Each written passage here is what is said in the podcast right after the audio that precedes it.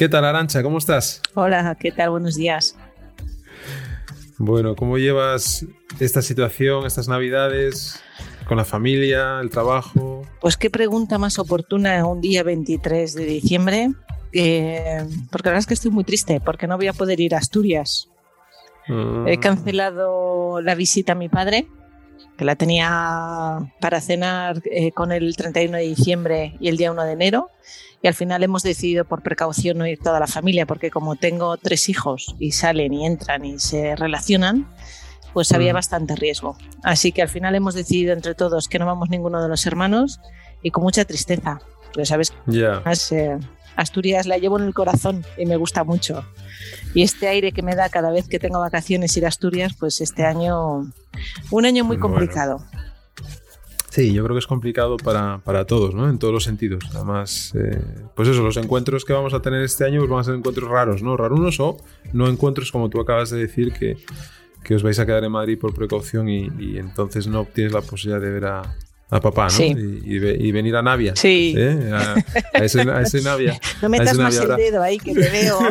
No, no, no, no, no, no. No, no, es mi intención que yo además soy de lágrima muy fácil y, y- bufo, ya, ya te, po- te podría contar muchas historias al respecto. No, no, no, no. No, simplemente para poner a la gente en contexto, eh, Arancha y yo nos conocemos desde pequeñitos.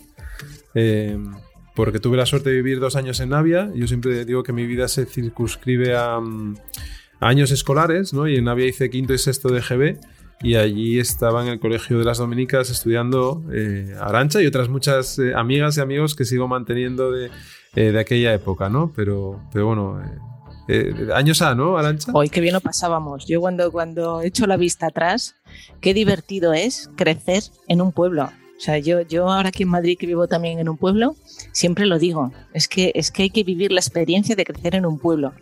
Porque, porque es muy divertido y haces de verdad muchos contactos y muchos amigos que luego a futuro, pues como estamos viendo ahora, pues eh, los vuelves a recuperar y tienes un networking mucho más, más amplio y más consolidado, yo creo, porque Madrid es mucho más frío en ese Mm, sentido. Sí, eh, yo creo que en todos los sitios donde, donde he vivido eh, guardo, bueno, siempre guardo muchos muy buenos recuerdos, ¿no? Y después sí es verdad que yo por mi, por mi carácter y, y al haber hecho también deporte, al haber jugado al fútbol, Hmm. pues eso también te da eh, lo que tú dices, ¿no? Te da una red que lógicamente esa red la hay que intentar cuidar, porque tú y yo mm, nos encontramos después de muchísimos, de- después de muchísimos años, ¿no? Y gracias yo creo que también a LinkedIn, eh, que te da, el- te- o a- igual quizás previamente a Facebook, ¿no? Pero yo ahora Facebook ya lo utilizo, lo utilizo menos. Tú, tú sí lo utilizas, que, que vas soltando por ahí píldoras Sí. gastronómicas. Es que el confinamiento ha dado mucho de sí con, el tema de la comida. Y la Pero bueno, se te da, se te da bien, se te da bien. Pero bueno, pa- para poner un poco en contexto a la gente, eh, pues también eh, Arancha eh, es actualmente, eh, no sé, dilo tú porque el, el puesto es un poco raro, eh, que es una cosa que te quiero preguntar, después te lo preguntaré, pero bueno, cuéntanos un poco. es vicepresidenta de Recursos Humanos de Capgemini España. Vale, vale. ¿vale? Lo, que, perfecto. lo que todo el mundo conoce como HRD, o sea, directora de Ujú. Recursos Humanos, pero con la categoría de vicepresidenta. Eso es, eso, la categoría de vicepresidenta, eso es lo que más me gusta, es lo que más me gusta a mí. Sí, sí, da- tiene como mucho bombo, tiene como Bueno, suena bueno. muy fuerte. Pero Bueno, bueno, sí, es un sí, además- que, que lo, lo hablaremos también después en el tema de, de mujer como directiva, ¿vale? Pero eso lo tocamos después. Venga, la primera pregunta que siempre hago a todos los invitados que pasan por aquí, por el podcast de Asturias Power es, eh, ¿cómo ven Asturias? ¿no? Además que eh, tú, aunque no estés asiduamente en Asturias, tenéis un centro de trabajo, eh, un centro de desarrollo muy importante en Asturias, en, en La Felguera, y, y lógicamente conoces eh, más o menos la realidad que podemos vivir aquí. Eh, entonces, ¿cómo ves Asturias en la distancia y en la proximidad que te da el cargo que tienes y el, el- el centro de, de desarrollo que tenéis en, en Asturias? Pues la veo, la verdad, con mucho futuro, y con mucha perspectiva de futuro. Y, digo esto porque me van dando pequeñas señales, eh, pues el entorno eh, económico que tengo alrededor de la empresa. Efectivamente, tenemos 800 empleados en Asturias, con lo cual eh, somos una empresa casi de las más grandes dentro de Asturias. Y cuando miramos en el sector IT, estamos viendo que la competencia que no teníamos hace 10 años cuando inauguramos el centro, ahora la tenemos eh, multiplicado por 15. Es decir, eh, yo creo que, se ha visto que en Asturias hay muy buenas perspectivas eh, de trabajo, porque antiguamente pues, había mucho desempleo, entonces era, era una oportunidad pues, de, conseguir pues, capacidades y profesionales muy competentes dentro de la, de la región. y yo creo que las empresas lo han visto y entonces se han instalado en Asturias cosas que antes no hacían. Y, además yo creo que una de las cosas que gran, o sea, que, diferencian a Asturias del resto de las comunidades, y no es porque yo sea asturiana, sino porque lo estoy viendo en los profesionales que tenemos en Asturias, es que es gente tremendamente comprometida con el proyecto y muy competente. Es decir, eh, creo que, así como se piensa que a lo mejor por la formación en Madrid o en Barcelona, pues puede haber eh, pues, eh, capacidades mejores o pueden estar mejor formados o podemos tener mucho más talento, creo que es un error pensar eso y no pensar en Asturias como una cantera de talento, porque de verdad que la implicación que tienen y cómo, y cómo se enamoran del proyecto y cómo cogen el protagonismo y la iniciativa que tienen y cómo se mueven, es totalmente diferenciar con respecto a los profesionales del resto del país. Con lo cual yo creo que esto que lo hemos visto nosotros, lo están viendo el resto de las empresas y creo que está siendo una cantera de, nicho para que las empresas puedan conseguir eh, talento dentro de España. Entonces lo veo muy bien, lo veo con muchas perspectivas de crecimiento, muy activo. sí, yo creo que si hay cambios eh, en los últimos años en ese sentido, ¿no? Es hay otros centros de producción. Si hablas del ámbito tecnológico, lógicamente tenemos otros centros de producción de grandes multinacionales aquí también. Sí. Pero, pero no solamente eso, a mí lo que me, me gusta es ver cómo hay empresas jóvenes em, que están siendo las que, de las que más están contratando ahora, ¿no? Una empresa, por ejemplo, como Empathy, ¿no? Una empresa de aquí del parque tecnológico que, que hacen una cosa muy especializada que es em, inteligencia en buscadores eh, de e-commerce y, de experiencia de usuario, eh, pues que trabajan para Inditex o trabajan para, para Carrefour o trabajan para empresas en, Estados Unidos. O sea, que es una empresa global que desde el Parque Tecnológico de Gijón eh, tiene una oficina también en Coruña y en Londres. pero que están haciendo eso, ¿no? Con lo cual, y, que les ves ahora en LinkedIn y están contratando de 5 en 5. Es decir, que eso es muy importante. Muy importante para nuestro tejido, ¿no? Y para los jóvenes y para que la gente se motive y vea que aquí hay empresas que también están tirando del carro, ¿no? Digo Empathy, pero hay eh, otras cuantas que están eh, en ese camino, ¿no? Con lo cual yo, yo también, sabes que yo soy optimista, que yo la botella siempre la veo medio llena, siempre, siempre lo digo, pero sí, yo creo que sobre todo hay que, hay que empujar a toda esa gente para que se atreva, ¿no? A hacer cosas y, que tengan la capacidad de emprender también y ponerles las cosas fáciles, ¿no? Que a veces eso es eh, ahí en la parte más administrativa, porque quizás a veces cuesta eh, agilizar, ¿no? O, que sean eh, procesos ágiles. Pero bueno, en eso estamos, en eso estamos y yo creo que hay otras muchas oportunidades, como tú bien dices, de gente que, toma una decisión de, venirse a vivir a Asturias por, lo que ofrecemos, ¿no? la calidad de vida y, el entorno que tenemos también. Entonces, bueno, pues eso hay que alimentarlo y, y cuidarlo entre todos. Yo decía también y veo que, por ejemplo, en los, en los eventos que se han organizado, no solo en los que organizas tú, sino también en APD y en otros eventos que se organizan dentro de la región, la afluencia de personas que asisten a estos eventos es muy grande. O sea, hay mucho interés eh, por ver cosas diferentes, por ver cómo se pueden aplicar best practices en las empresas de Asturias, por, por pensar de manera diferente y ver si aplica y pueden aplicarlo dentro de las empresas de Asturias. Entonces, yo creo que hay como mucho veo como un cambio cultural eh, mucho más activo, mucho más proactivo y muy ligado pues a la innovación y a cambiar las cosas dentro de Asturias, dentro de las empresas. Entonces, de, verdad que estoy viendo una atracción muy buena dentro de, la región. Con lo cual, pues me alegro muchísimo, claro. Y yo creo que también es un tema, fíjate, generacional. Eh, es decir, em, em, gente que la gente con su madurez em, accede a puestos directivos, a puestos de responsabilidad, eh, y esa gente viene, como digo yo, viajada, ¿no? Es decir, viene de, haberse movido, de haber salido fuera a estudiar o no, de haber estudiado aquí, pero sí haber tenido experiencias internacionales eh, de trabajo. Eh, gente que quiere empujar y que quiere también cambiar las cosas. Entonces yo creo que esa quinta del 70, ¿no? que está eh, ahora en el ámbito directivo, yo creo que eso también influye, ¿no? Es decir, en ese cambio y son gente además que que les gusta tirar hacia abajo, o sea, que no son, no son muy piramidales en cuanto a la gestión, sino que se busca siempre un poco más la colaboración, el, compartir, el aprender, el, co-crear a veces, y yo creo que eso también es eh, muy, muy importante y creo que es parte fundamental. ¿eh? Yo creo que el tema generacional es eh, un punto...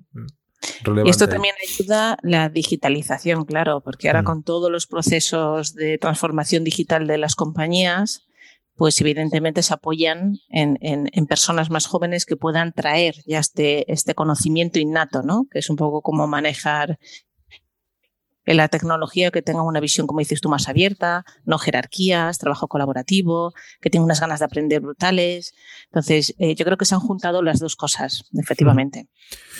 Muy bien, pues vamos a tu trayectoria, que una, una, cosa que me sorprendió, que no lo había leído hasta hace unos días cuando, cuando revisé tu perfil de LinkedIn, bueno, lógicamente naciste, naciste en Navia.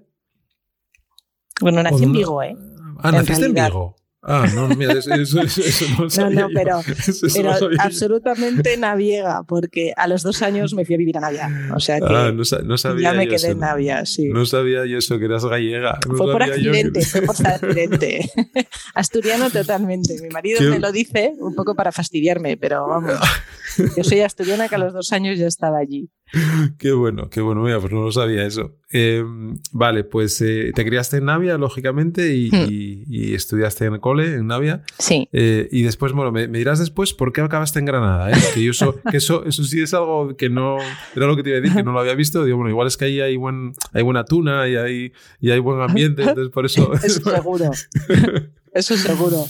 Bueno, pues cuéntanos un poco por, de eso, desde tu infancia, un poco vete desgranándonos eh, tu trayectoria. Bueno, pues efectivamente a los dos años yo me fui, me fui a vivir a Navia y allí pues eh, nada, empecé, estudié en el colegio, en el instituto Manuel Suárez y cuando llegó el momento de estudiar la carrera yo tenía muy claro, porque es uno de los aspectos que, que quizá más me caracterizan y que a lo mejor por eso creo que he podido llegar donde he llegado, es que tenía muy claro que quería ser directora de recursos humanos pero desde que tenía 15 años. O sea, me preguntaban y, no, decía quiero ser psicóloga o quiero, no, no decía quiero ser directora de recursos humanos.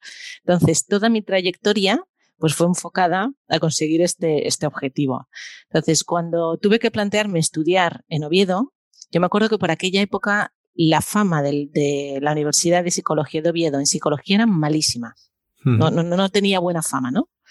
Entonces me dijeron mis padres, mira, eh, como tiene mala fama y, tú quieres ser directora de recursos humanos, que lo tienes muy claro, eh, elige otro sitio donde puedas eh, coger una experiencia y unos conocimientos que te permitan llegar allí. Entonces hice un pequeño análisis de las universidades y en Granada estaba mi hermana mayor estudiando filología árabe. Madre mía. Y entonces dije, oye, pues ya que está mi hermana, me voy con mi hermana porque tenía muy buena fama en la Universidad de Granada y entonces pues me fui con mi hermana a estudiar psicología, estudié hasta tercero y luego a partir de tercero que tenía que hacer la especialización, me vine a Madrid a la Autónoma a hacer la ah, especialización en empresa. O sea que la conexión granadina es familiar. Porque tienes, tienes otro hermano, ¿no? Eh, somos cuatro en total. Ah, cuatro. Vale, yo somos que tres. Somos cuatro, yo soy la tercera y tengo otra más pequeña. Y estábamos desperdigados por todo España. Yo y mi hermana mayor estábamos en Granada y la pequeña y el segundo, que es un chico, estaban en Canarias. Porque hicieron ciencias del mar y mi hermana Inés que tenía alergia y entonces no podía estar en la península y se fue y se fue a Canarias. O sea, digo, vamos, mis padres a los 18 desaparecimos todos de casa. Madre, bueno, bueno, bueno. Y, y vale, ¿cómo fue esa, esa llegada a Madrid? Bueno, el cambio en Granada, pues mucho más arropada, me imagino, porque si estaba tu hermana mayor, pues eso no es lo mismo ir a un sitio que ir a un sitio con alguien que ya está allí y te da te, da a conocer la, ciudad, que además Granada es espectacular, eh, súper bonita esa ciudad y, y, que además allí no hace falta cenar, o sea, y sales a tomar un, corto de cerveza y ya te dan, eh, te dan en la barra ya cenas, ¿no? No hace falta mucho más. Pero... Así es como sobrevivíamos, que estaba en un colegio mayor y así es como sobrevivíamos. Qué bueno. Y, y eso, ¿cómo es la llegada a Madrid y ese cambio? Porque sería un cambio, ¿no? Pues la verdad que la llegada a Madrid, te tengo que confesar que fue muy dura, muy dura, porque efectivamente estaba en un colegio mayor donde estaba mi hermana, donde, claro, como convivías desde por la mañana hasta por la noche con, con amigos, porque ya eran amigos tuyos, cenabas con ellos, desayunabas con ellos, o sea, solo te separabas a la hora de ir a la facultad. Entonces estabas muy, muy, muy arropada eh, y tenías, pues eso, la sensación de que estabas eh, casi en casa, ¿no? Pero cuando llegué a Madrid, me, me, ya no me, me metí en un colegio mayor, sino que alquilé un piso y compartí piso con cuatro o cinco chicas más, que éramos un montón de chicas en el piso, y la verdad que, era muy complicado el establecer relaciones. Era que yo soy una persona sociable, pero era tremendamente complicado. Primero porque las personas que eran del piso eh, pues iban a universidades diferentes, entonces nos veíamos solo por la noche. Y luego las amistades que podrían surgir en la universidad, como todos tenían sus amigos de la infancia, que no eran de la universidad, era complicadísimo. O sea, a mí me decían, oye, vente con nosotros, pero tenía que ir eligiendo grupos. Una noche con un grupo, otra noche con otro grupo, otra noche con otro grupo. Entonces, complicadísimo, fue muy complicado. Hasta que, hasta que ya pues conseguí un piso donde encontré a dos amigas muy buenas que, que, que, que, tenían, se habían echado dos novios de Madrid, entonces ya había como un grupo de, de, amistad y ya me metí en ese grupo que fue donde conocí a mi marido y ya, y ya hasta hoy. Ya, ¿eh? ya, te aprendieron ahí, ¿eh? O aprendiste. Bueno, nunca, se sabe eso. Sí, sí. Y, y, tu, y tu entrada al mercado laboral, eh, porque además empezaste en, que lo estuve viendo también, empezaste en banca, en un sector. En Caja Madrid. Sí, sí, lo he visto, lo he visto. Y después además, y después en la ingeniería. Sí, eh, sí, sí, sí, en Foster Wheeler y luego en FCC, sí. El, la entrada en el mundo laboral, la verdad es que yo soy como la abuela cebolleta y se lo recalco mucho a mis hijos, porque, porque yo creo que me llevé el puesto de las prácticas en Caja Madrid por las ganas y el arrojo que le eché a la situación. O sea, pidieron una persona para hacer prácticas, un becario. Yo estaba en quinto de carrera y pedían un becario que trabajase desde las nueve de la noche hasta las 8 de la tarde, con las dos horas para comer, que era lo que había antiguamente, ¿no? Entonces se lo ofrecieron, yo creo, a, todos los compañeros que tenía, porque estaban en un programa eh, que te especializaba un poco en empresa, ¿no? Y todos mis compañeros fueron diciendo que no. No, no, yo solo por la mañana, yo hasta las 3, es que si no, no da tiempo a estudiar, es que... Entonces cuando llegaron a mí, me dijeron, oye, este es el horario, no hay otra opción. Y yo dije, vamos, perfecto, yo voy. Entonces hice la entrevista, en la entrevista, claro, yo estaba entusiasmada con la idea, que me decían, pero no te preocupes, yo me organizo con los estudios. Pero es, sí, no te preocupes, yo me organizo, lo quiero. Me hicieron una prueba, ¿sabes hacer en tablas en lo que era F1, F2, F5, porque era el sistema este antiguo? Sí, sí, no te preocupes, yo, yo, sé, yo sé hacer todo. Total, me tiré a la piscina, claro, no sabía hacer ni la mitad de las cosas, pero me tiré a la piscina y entonces me cogieron porque fui la única que dije, no hay problema, yo me organizo, y dármelo a jornada completa. Entonces trabajaba a jornada completa, estudiaba al mediodía y cuando llegaba del, del, trabajo y fue mi mejor año, o sea, saqué las mejores notas de toda la carrera. Yo creo porque como estaba tan activa y tenía tan poco tiempo, me concentraba mucho y saqué muy buenas notas. Y luego fue muy divertido también porque que es lo que le, digo yo, le digo yo a mis hijos, cuando, cuando llegaba la hora de comer, me decían, Arancha, haz una tabla en, en, en, el Excel o en el programa este que había antiguo, no me acuerdo cómo se llamaba, que tenga tantas no sé qué para hacer esto. Y yo, sí, sí, no te preocupes. Entonces se iban y llamaba a mi padre. Yo, papá, tengo que hacer una tabla. ¿Qué, qué pulso? No te, o sea, no tenía ni idea, pero ni idea. Entonces me parecía, pulsa el F2, te sale no sé cuántas celdas. Lo fui aprendiendo sobre la marcha, o sea, le eché mucho morro. Entonces, esto me abrió muchísimas puertas, porque un año de experiencia en Caja Madrid es que me abrieron, abrió muchísimas puertas. Entonces, luego de ahí me ofrecieron quedarme pero la política era que tenías que empezar, eh, ya sabes, en los bancos, pues pasar por todos los puestos, ¿no? Por caja. Entonces yo dije que sí. Evidentemente dije, oye, sí, yo tengo lo que haga falta para aprender, yo me, yo me meto. Y justo cuando dije que sí, me llamaron de Foster Wheeler. para contratarme ya no como becaria, sino como, como trabajadora, sí. Entonces ya dije, bueno, pues entonces ya me voy y ya me fui a Foster Wheeler, que también ahí fue una experiencia tremenda, aprendí muchísimo, porque estaba más con, con, tareas de gestión del departamento, pues control de presencia, eh, las asignaciones al extranjero, eh, fue muy divertido todos los temas de la programación en inglés. Y cuando llevaba un año, me llamaron de FCC y me llamaron para ser responsable de selección y formación de una empresa de vigilantes de seguridad divertidísimo. O sea, tú imagínate a mí con 20, yo qué sé, 26 años o 25 dando clases a los vigilantes de seguridad. Les ponía, como a mí me gusta mucho leer temas de recursos humanos, les ponía todo lleno como de, de, post-it y jugaba con ellos. Vamos a ver, si aquí tenemos un sospechoso, ¿cómo cogemos? Era divertidísimo. Me miraban, me llamaban profesora, o sea, divertidísimo, me lo pasé. Y ahí estuve un año entero. Y entonces, estando allí, que yo estaba muy contenta, estaba indefinida, tenía, pues yo que sé, 26 años indefinida, con un sueldo muy bueno, eh, pues eso, muy contenta, de repente me llama una amiga mía de Navia, Sandra, Sandra y de me la dice, Sandra de la Vega, y me dice, oye Arancha, que me han entrevistado para una posición de sustitución de una maternidad en PricewaterhouseCoopers y no me la han dado porque no tengo nivel de inglés, por si te quieres presentar. Entonces dije, pues sí, me voy a presentar. Entonces, cuando le dije a mi madre que dejaba un trabajo fijo, muy bien remunerado, con 26 años, por irme a una sustitución de maternidad a PricewaterhouseCoopers, bueno, me decía, pero estás loca. O bueno, hay un debate en casa familiar eh, muy intenso. Pero bueno, yo decidí, decidí tomar este reto, pues porque, porque para mí trabajar en una, en una multinacional ya era como poner en práctica todo lo que había leído y las oportunidades de carrera, de carrera ya eran muy grandes. Entonces confiaba. Claro, confiaba en que yo, después de la maternidad, pues eh, tendría algún hueco y dije, mira, pues si al final no lo tengo, pues ya buscaré otra cosa. Y entonces me, me cogieron como sustitución de una maternidad. Y efectivamente, después de la sustitución de maternidad, me cogieron hasta cumplir los 20 años en, en PricewaterhouseCoopers, que llega a ser directora de recursos humanos de Price. Fuiste poco, poco, poco a poco, poco a poco, eh, escalando. Poco a poco. y siempre, siempre con el objetivo, Luisma, que es que esto es, es clave, quiero ser directora de recursos humanos. Entonces pasé por todos los puestos, fui responsable de selección, responsable de formación, responsable de desarrollo.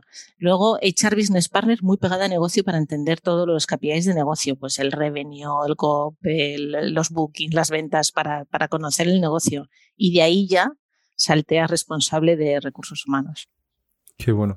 Y claro, lógicamente, cuando entras en una Big Four, como es eh, PricewaterhouseCoopers, eh, bueno, cambian las cosas, ¿no? Encima la percepción, lógicamente, que tienes ahí dentro de esa organización mucho más grande, la, la posibilidad de, como tú dices, de tener una carrera profesional y tener ese objetivo. Pero ¿por qué tenías ese objetivo desde los 15 años? O sea, ¿cómo se te metió a ti en la cabeza que querías ser directora de recursos humanos? Porque eso es como cuando yo conocí a mí, a la que, cuando yo conocía a Susana, que hoy es mi mujer, ella tenía, ya lo tenía todo claro, tenía 17 años, 18. Joder, y yo, hostia, pero esta mujer, ¿cómo puede ser? Y lo ha ido cumpliendo, o sea, es que ha ido cumpliendo todo lo que me dijo en su día. O sea, absolutamente todo. Y claro, me deja muy mal. O sea, yo soy todo lo contrario. Yo soy un soñador, más, eh, no sé, más romántico, más, no, no, no tan eh, pragmático, ¿no? ostras, y ¿cómo, como una chica con 15 años se le mete en la cabeza que quiere ser directora de recursos humanos? Pues, pues eh, fue porque leí un artículo, no sé en dónde, pero leí un artículo eh, hablando sobre las personas de una compañía y de un poco los retos que había tenido el director de recursos humanos en esa compañía con las personas. Entonces, lo que vi es, puedo tener la oportunidad de ayudar a la gente a desarrollarse, a crecer y hacerles cambiar un poco el, su desarrollo personal y profesional, porque es verdad que tú influyes no solo en lo profesional, sino también en lo personal, ¿no? Entonces me encantó me encantó esa posibilidad porque eh, la psicología que está muy ligada, pues eh, eh, en un principio a la clínica, pues más a entender desde el punto de vista personal, cuando le metes la parte empresarial, entiendes la parte profesional, ¿no? Entonces, desde la parte personal puedes asesorar en esta carrera y desarrollo profesional. Entonces, me encantó. Yo lo leí y dije, yo, yo quiero esto, o sea, yo quiero poder ayudar a la gente a que crezca profesionalmente y se desarrolle. De hecho, una de las cosas cuando me fui de, de Price a Capgemini, me escribieron un montón de emails que los tengo todos archivados en una, en una carpeta. Y lo que más me gustó es que la gente me hacía comentarios específicos de gracias por ayudarme a promocionar, gracias por tu apoyo y coaching en no sé dónde, gracias porque sin ti no hubiera conseguido esto, gracias porque pensaste en mí para la, la posición de no sé qué, o sea, todo muy relacionado con ayudarles pues a que crezcan eh, profesionalmente. Entonces eh, me gustó mucho y de ahí pues eh, aquí estoy. y qué difícil es eso, ¿eh? Qué difícil es. Es muy difícil. A mí me parece, eh, lógicamente, la parte económico-financiera es, es, fundamental en una compañía, porque si no tienes ingresos, si no cobras y, y gestionas bien tu caja, pues eh, te, cierras, ¿no? Es decir, si eso no lo haces bien, cierras. Pero es que si no tienes personas, no puedes eh, provocar eh, trabajos. Y si no construyes buenos equipos, seguramente que no puedes hacer em, crecer tu compañía o, o, hacerla escalar, ¿no? Y es que las personas, yo siempre digo que, joder, es que somos, claro, todos somos de nuestro padre y nuestra madre y todos los problemas que nos llevamos, porque lo que tú dices, sí, sí, está la parte de trabajo, pero todas las personas somos personas y tenemos problemas y nos levantamos torcidos por la mañana y discutimos por la noche y nos enfadamos con el compañero y este que ha dicho, la otra que ha dicho y ahora porque dicen esto. Y, o sea, todo esto que es nuestro día a día y es muy humano, eh, afecta después al, al, a la marcha de proyectos y la gente, si el proyecto va mal, la empresa va mal, ¿no? Con lo cual, efectivamente. Engra engranar todo eso me parece complicadísimo y más en una corporación grande, porque en una corporación pequeña lo puedes adaptar, ¿no? Y tienes más contacto con las personas, pero en una corporación grande toda esa parte de cultura y de brincar todo eso Tela, ¿cómo viviste eso en, Saga, en, en, Price? O sea, es verdad que, que, mm, nosotros estamos formados por todas las experiencias pasadas que hemos tenido en nuestra vida personal y profesional, y esto nos va a marcar lo que vamos a ser o hacer en un futuro. Entonces, tú eres muy consciente de las limitaciones o de, de lo que te, las barreras que tu vida personal te ha establecido a ti como persona y que no te permite desarrollarte en tu ámbito eh, profesional, o es muy difícil cambiar eso. Pero esto en una corporación pequeña, grande, mediana, porque al final, eh, eh, cuando tú te enfrentas a una persona, que a mí esto me frustra muchísimo, o sea, ves una persona que, que no tiene opción de seguir creciendo profesionalmente en la, en la organización, porque sus capacidades para esta organización que ha cambiado y se ha transformado, pues ya no encajan y no pasa nada. O sea, no pasa absolutamente nada. Y le intentas convencer que tiene que irse a un sitio donde pueda brillar, donde pueda hacerlo mejor, donde realmente demuestre que está adaptada al puesto que está optando y no lo ve, a mí me frustra muchísimo. Y es difícil porque tienen, vienen como una especie, como, como unas especies de, de, de, de esposas o de barreras metidos dentro que se piensan que han adquirido unos derechos, que la empresa es la que tiene que dárselo, que no depende de ellos, que ellos están, eh, son actores pasivos de su carrera profesional y tiene que ser la empresa, y romper con todos estos pensamientos y con todas estas eh, pues, vivencias que han tenido a lo largo de los años pasados es muy complicado. Muy complicado. Entonces yo a veces me frustro mucho porque, porque no lo entiendo. O sea, no, no, no, no, o sea, no lo entiendo. Y es verdad que, que, que, una de las cosas que dicen, y me dicen ahora la nueva organización, que me conoce menos, es que soy muy cercana. Es decir, que no, que no, no mantengo las distancias entre la dirección de recursos humanos y el resto de, de los profesionales, uh -huh. pero desde un grado A hasta, o sea, desde el que acaba de entrar hasta el que lleva muchos años. Y uh -huh. yo siempre hablo con ellos eh, y tengo charlas, ¿no? Eh, informales y, y, y soy muy sincera. Les digo, es que lo harías mucho mejor aquí. ¿Por qué no te cambias? ¿O por qué no te reciclas? ¿O por qué no? Si vas a ganar tú, si aquí ganamos todo, esto te lo llevas uh -huh. en tu mochila. Entonces, es, es complicado. Es complicado. Pero bueno, este es mi rol. Sí, además yo creo que, claro, esto ha cambiado mucho también en los últimos años. Es decir, que eh, que la necesidad, y, y, ya no te digo nada que en, en, este último año con la que está cayendo, ¿no? Es decir, la, la, necesidad de adaptarse, la necesidad de formarse permanentemente, la necesidad de enfrentarse a los cambios que sucedan dentro de tu organización y estar ahí activo para proponer lo que tú dices, no, no, yo, no te preocupes que yo ya me arreglo, no, yo, yo ya me arreglo, tú dame, tú dame para acá que yo ya... Esto eh, es. Claro, pero es que eso muchas veces eh, te encuentras con la barrera de que la cultura, que yo creo que es un tema cultural también y de formación, y si lo traigo a Asturias, más todavía por el pasado que tenemos industrial, eh, siempre digo también la parte subvencionada, la parte de eh, no te preocupes que tienes aquí a Papá Estado que te lo da todo. Y la gente, sí, sí, eso funciona. Y, no digo que no tenga que ser así en, una parte y en, un, y en un momento, pero no puede ser así siempre. Porque no, tienes, no. es sostenible. Eso no es sostenible en el tiempo. claro, la gente piensa que, que, que hay otra cosa es la cultura del esfuerzo. ¿no? Es decir, coño, es que las cosas cuestan. Eh, o sea, aquí es, claro, es esto, nadie llega. nadie te regalará. Claro, nadie está esperándote a que, a que y venga, no, espera, que te voy a picar la puerta y ya te doy eh, eh, la paella o, la fabada hecha para que la comas. No, no, coño, hay que salir afuera, hay que ganárselo. Nadie, lo que dices, nadie regala nada. Efectivamente. Y todo eso yo creo que también, yo por lo menos es lo que intento a, los canijos intentar, que esa es otra labor que tenemos que hacer también desde Asturias Power, ¿no? La parte de, la, de la juventud, incitarles y darles herramientas a que para que hagan cosas, ¿no? para que se enfrenten a la realidad de, lo que se van a encontrar después, ¿no? Pero, joder, a mí eso... Sí, sí, a mí también me frustra mucho eso, ¿eh? Cuando ves que, que, intentas y que la gente se, cierra, ¿no?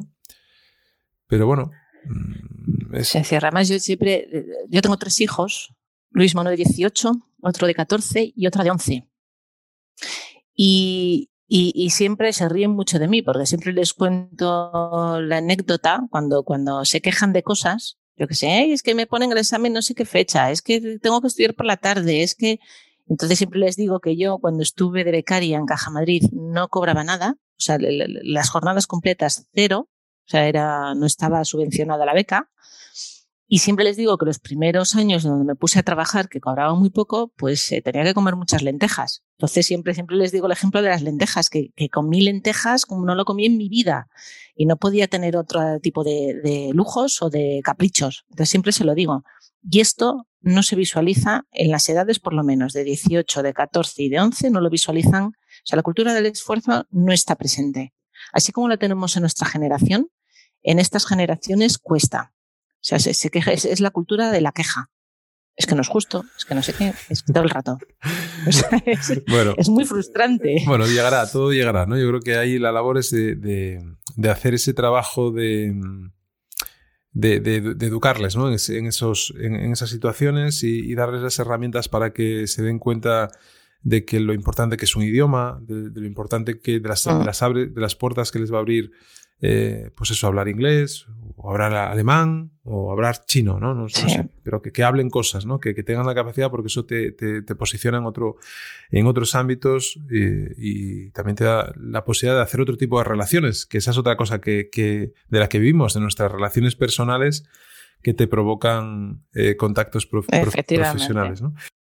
se diferencian. Vale, y eh, una etapa de 20 años en PricewaterhouseCoopers, ¿qué es lo que más te, lo que más te llamó o, qué nos puedes decir de, esa experiencia de 20 años y de una corporación como esa, que es internacional, que lógicamente me imagino que tendrías también interacción en ese ámbito. ¿Qué es lo que más te llamó en ese, en ese, todo ese recorrido?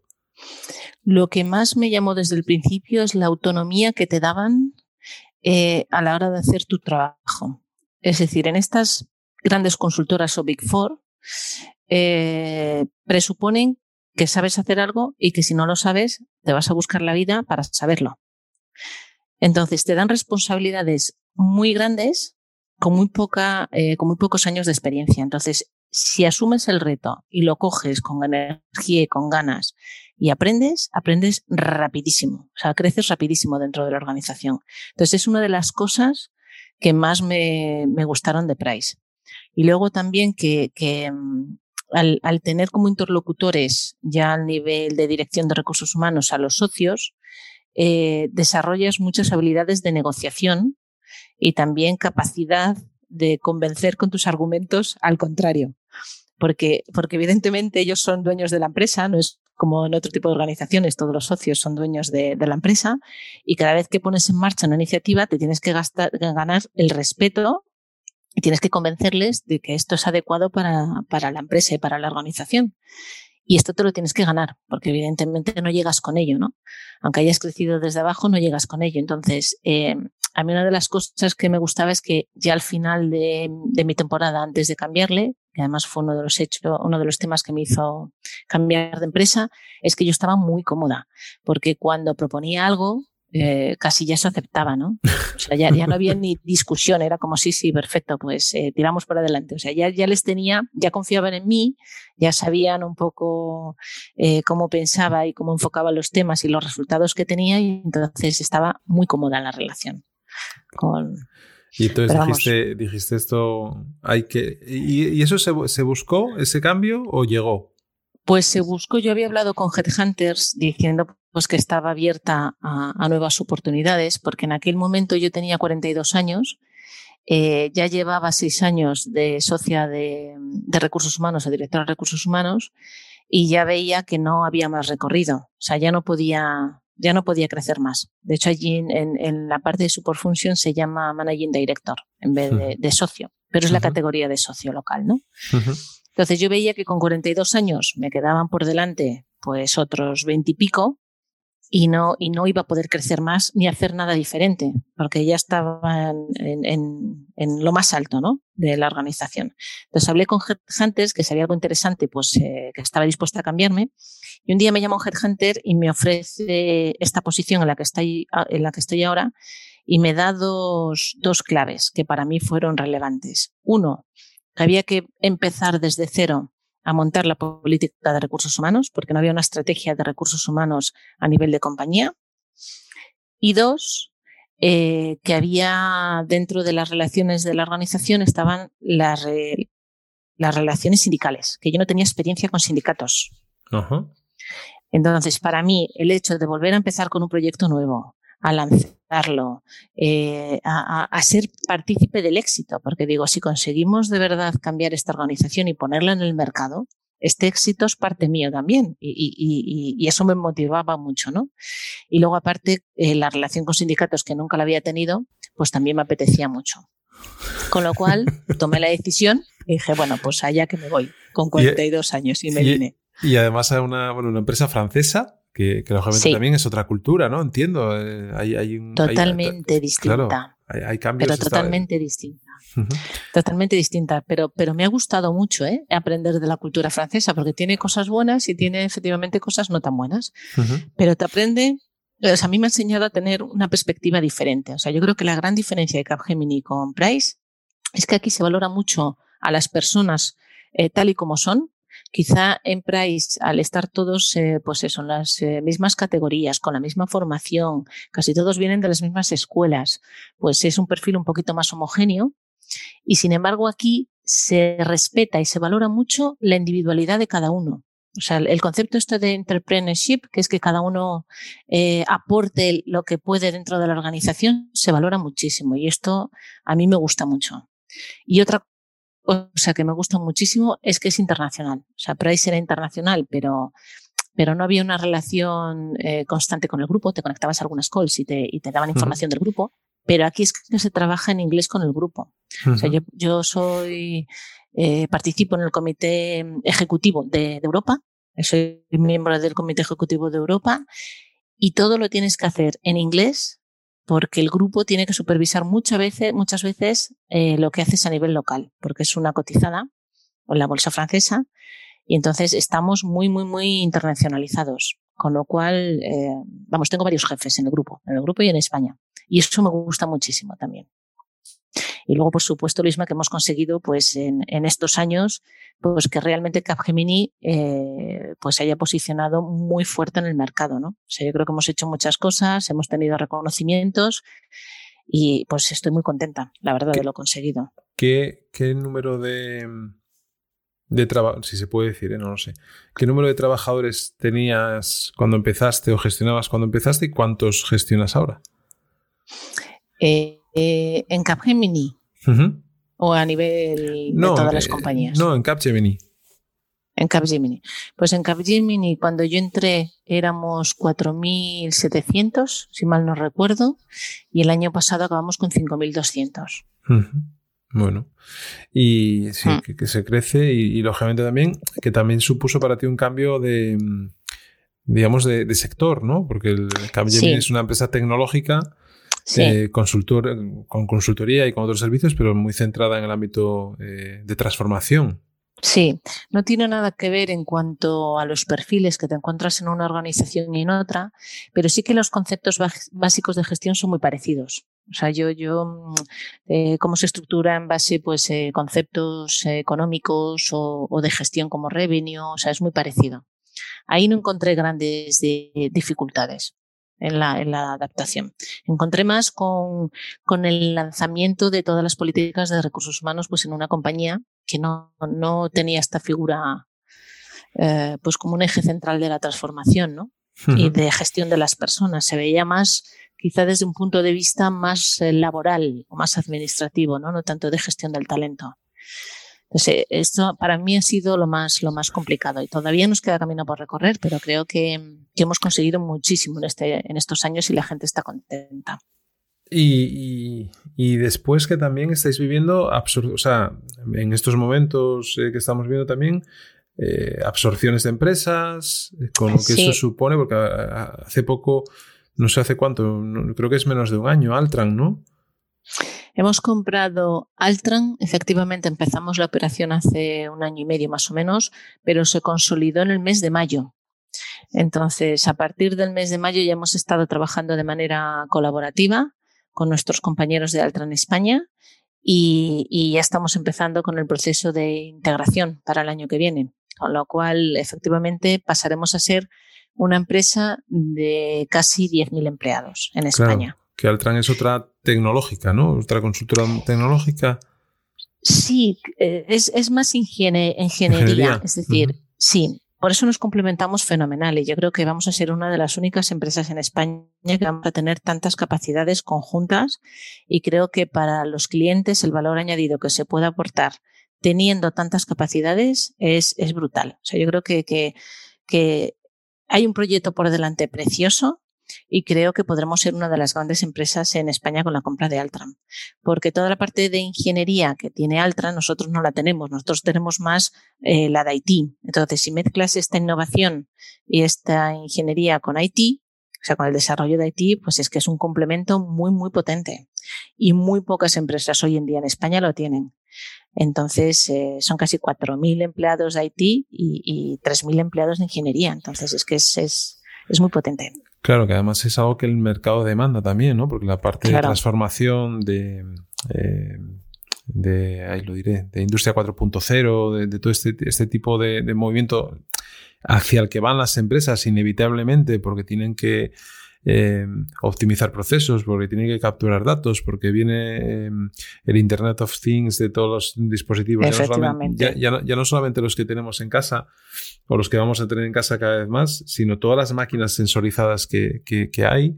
Eh, bueno, hay un reto también, la 5G, que entrará ahora o ya está entrando. Bueno, ahí hay un tomate, hay un tomate bueno. Interesante. hay un tomate bueno, sí, sí. Vale, y en estos cinco años, ¿cuánto llevas en Capgemini? ¿Cinco? Cinco años. Cinco sí, años. cinco años. Y, mm. y, ¿cómo, ¿cómo, acabas de decir cuáles fueron los retos que te, que te, que te llevaron a dar el paso, ¿no? Eh, pero, y en estos cinco años que has vivido, eh, también, ¿con qué, ¿con qué te quedas a nivel personal de, de, de lo que has estado haciendo y, y de los proyectos que, que, gestionas con tu equipo?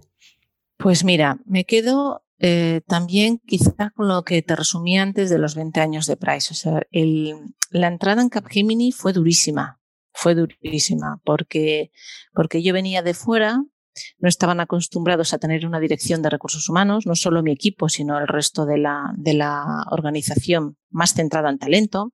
Entonces, el Departamento de Recursos Humanos quizá no, no era tan partícipe de la estrategia como lo está siendo ahora. Entonces, ganarme el respeto no solo de mi equipo, sino también del resto de la organización y que se tenga en cuenta tu consideración y tu opinión, que esto eh, creo que ya lo he logrado en estos cinco años, pues para mí eh, es una de las cosas que más me ha aportado y más me gusta, ¿no? Que lo pasé muy mal al principio, que fue muy duro, pero que he conseguido pues que me, que me acepten como una más, ¿no? Porque, porque casi todos eh, los equipos y, y, en mi equipo pues son personas que llevaban mucho tiempo en Capgemini, casi desde que entraron desde pequeños y con, con el mismo rol y, y, la, y con mucha antigüedad. Y, y, he conseguido pues que, que se me acepte como una más, ¿no? O sea, que no se me vea como alguien que ha contratado de fuera y que viene aquí a, decirnos cómo tenemos que hacer las cosas, sino que ahora se me tiene en cuenta, me preguntan, consideran mi opinión y soy una más. ¿no? He conseguido hacer muy buenos amigos, muy buenas relaciones con, con todos los equipos, a nivel de dirección, a nivel de, de profesionales, o sea que muy bien, muy contenta. me, da que eso a ti no se te da nada mal, ¿eh? eh como no. decíamos al principio, ¿eh? esa parte, esa parte de, de, contacto y de relación, no, no. Me gusta. la verdad es que me gusta. ¿Y, los Retos, ¿Y los retos que tienes ahora por delante? Pues ahora fundamentalmente eh, completar la integración con Altran y volver otra vez a empezar con un plan de transformación pues para posicionarnos como una de las mejores empresas para trabajar en España, con ambas capacidades. hemos conseguido muchos premios, como sabes, este, este año, de mejor empresa para trabajar, entre las 100 mejores de España, que nunca habíamos estado. O sea, hemos, hemos hecho mucho, pero con la llegada de Altran, pues nos cambia un poco el paso. Entonces, quizá nos acelera otro plan de transformación que tenemos que iniciar de manera conjunta ambas compañías. Y, otra cosa que te quería preguntar, que bueno, he visto que también eres profesora, estás dando clase en, en alguna escuela de negocio. Em, hmm. Pero, ¿cuán, ¿cuán importante es dentro de una organización que tengas la posibilidad o que ofrezcas a, tu equipo, a tus equipos, a cualquiera de los que forme parte de esa organización, el acceso a formación? Yo creo que es, em, muy importante por ambas partes. Es decir, no podemos dejar todo el peso en los profesionales de la organización y todo el peso en la organización. O sea, yo creo que tiene que haber un mix. Y, sí que tenemos que dar oportunidades de formación, desde luego, desde la dirección de, de la empresa. Pero para mí es muy importante, y siempre se lo digo a mis equipos, que tengan ganas de formarse y de ver eh, cosas nuevas, porque si, si son capaces de leer de manera constante novedades que hay en temas de recursos humanos, otras opiniones, otras best practices de otras empresas, eh, no sé, cosas diferentes a lo que ellas hacen en su día a día, eso les va a dar mucha más argumentación y mucho más criterio a la hora de tomar decisiones dentro de la organización y como les digo yo, tienen más oportunidad de ser más creativas o más innovadoras, porque te permite ver cosas diferentes que puedes ver si realmente aplican a nuestra organización o no. Con lo cual, para mí es muy importante que tanto mi equipo como el resto de la organización esté muy al día de las cosas nuevas que hay dentro de nuestro sector, en nuestro caso en recursos humanos.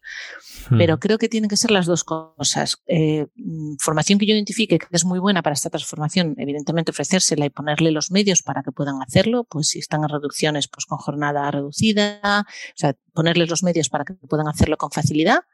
Y también, por su parte, eh, este, este ansia, ¿no? O estas ganas de aprender cosas diferentes porque les va a ayudar muchísimo. Claro, la actitud, ¿no? Lo que hablábamos antes de la, la, cultura del esfuerzo, pero la cultura del esfuerzo, eh, si le sumas actitud, que yo creo que va siempre, o, la mayoría de las veces ligada, es, es, algo que también es relevante, ¿no? Para vosotros. Eh, sí. Yo, si me pongo una piel de, de una dirección de, de, una persona que tenga una responsabilidad en recursos humanos, eh, sobre todo es cuando tú estás fichando o quieres contratar talento, eh, lo que tú decías, ¿no? Pues eh, ver la proactividad de la persona, no solamente para querer trabajar, sino para querer mejorar, querer formarse o, incluso que sea ella la que te ofrezca, oye, Arancha, he visto esto, ¿qué te parece? Sí, ¿no?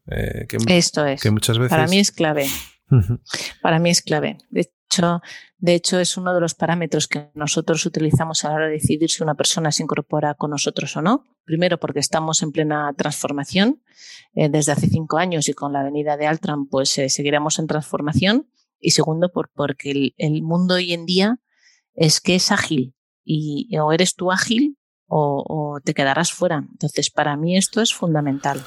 Sí, sí, totalmente de acuerdo. De hecho, no estaríamos grabando este podcast si la cuarentena no me hubiese puesto.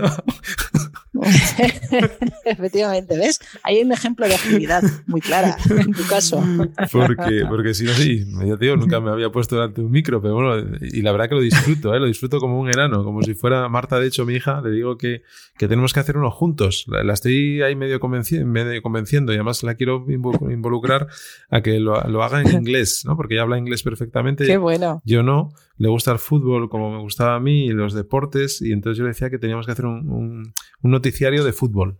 Pero desde el punto de vista de, la niña o del, ámbito del personaje femenino, que yo creo que cobran mucha, mucha relevancia, y yo dándole soporte, pero sin protagonismo, ¿no? Yo sería como el, secundario, ¿no? En, esa, en ese programa. Pero bueno, a ver, a ver si la, si la acabo de convencer.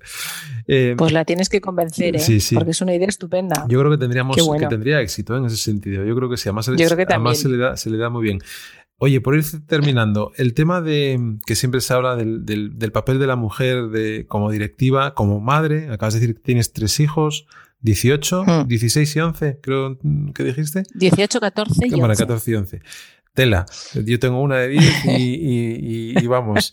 Eh, ¿Cómo se vive eso? Es decir, creo que ya está muy dicho, pero ¿cómo vive una mujer, eh, gente, la maternidad, el crecimiento profesional por tres?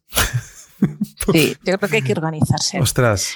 Hay, que, hay que organizarse y tener apoyo, ¿eh? Luisma, porque, porque yo es verdad que, que con mi marido he tenido un apoyo brutal porque yo muchas veces pues eh, a lo mejor no podía llegar a, casa a bañar a los niños porque estaba en medio de una reunión cuando estaba en PRES que eran más pequeños y no podía salir, o sea, no, no, no podía salir de la reunión, entonces me cubría mi marido. Entonces yo he tenido muchísima ayuda y muchísimo aporte, eh, soporte con mi marido.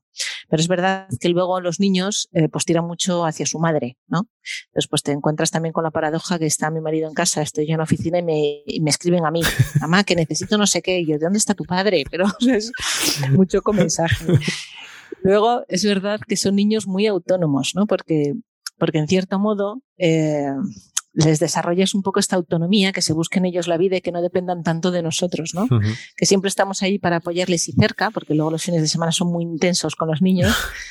pero es verdad que tienen que, tienen que, que buscarse ellos pues eh, la vida, ¿no? Porque, porque son muy autónomos. Entonces, si necesitan, pues por ejemplo, para la semana que viene eh, un material para hacer un trabajo, pues yo siempre les decía, tenéis que adelantaros, me lo tenéis que decir el fin de semana. Entonces, esto le lleva a que los niños sean muy responsables de sus cosas, ¿no? Entonces, oye, que para la semana que viene necesito, tenemos que ir el fin de semana. O que para la semana que viene tenemos esto, tenemos que ir el fin de semana. Entonces, les vuelves muy autónomos. Es como una coordinación perfecta. Eh, con el marido, los niños, yo, o sea, como la combinación perfecta. Pero es verdad que es difícil, ¿eh? Yo a veces eh, eh, sí que lo he pasado mal, pues porque veía que tenía que estar con los niños por algún motivo y, no he podido. Es verdad que todas las funciones de Navidad, todas las enfermedades, o sea, todas las cosas críticas he estado. O sea, no he perdido ni una. pero, pero sí, a veces es complicado. Sí, yo, yo, lo veo por, por mi mujer también, que, que es profesional médica y con negocio propio y claro, le exige mucho. Encima es una persona que como tú, ¿no? Es decir, tiene lo que ha querido tener desde, desde pequeñita, ¿no? Desde, desde joven. Y encima es suyo, con la responsabilidad que eso supone porque tienes también a tu cargo a, trabajadores, ¿no?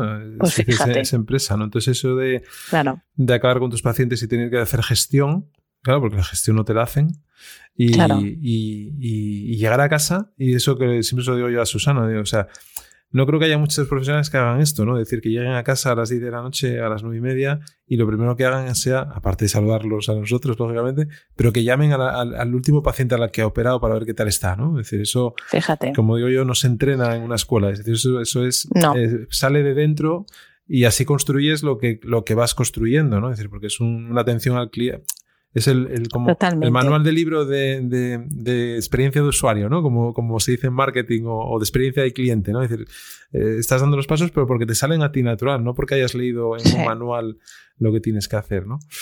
Y qué sencillo y qué difícil es, ¿eh, Luisma? Porque, porque efectivamente el que te salga a ti esto de llamar porque te interesa y tal, eh, que parece sencillo, pero a la vez a alguien que no lo tenga interiorizado y no sea su manera de ser, pues le costará un mundo. Claro, y porque se, nota además. Y porque se pasa muy mal, porque cuando trabajas con personas y, trabajas con la salud de las personas y lógicamente acabas de hacer algo, eh, tu, tu, miedo es que, que, esa persona no esté bien, ¿no? O que, o que que, tenga un, dolor que no tendría por qué tener, ¿no? Por ejemplo.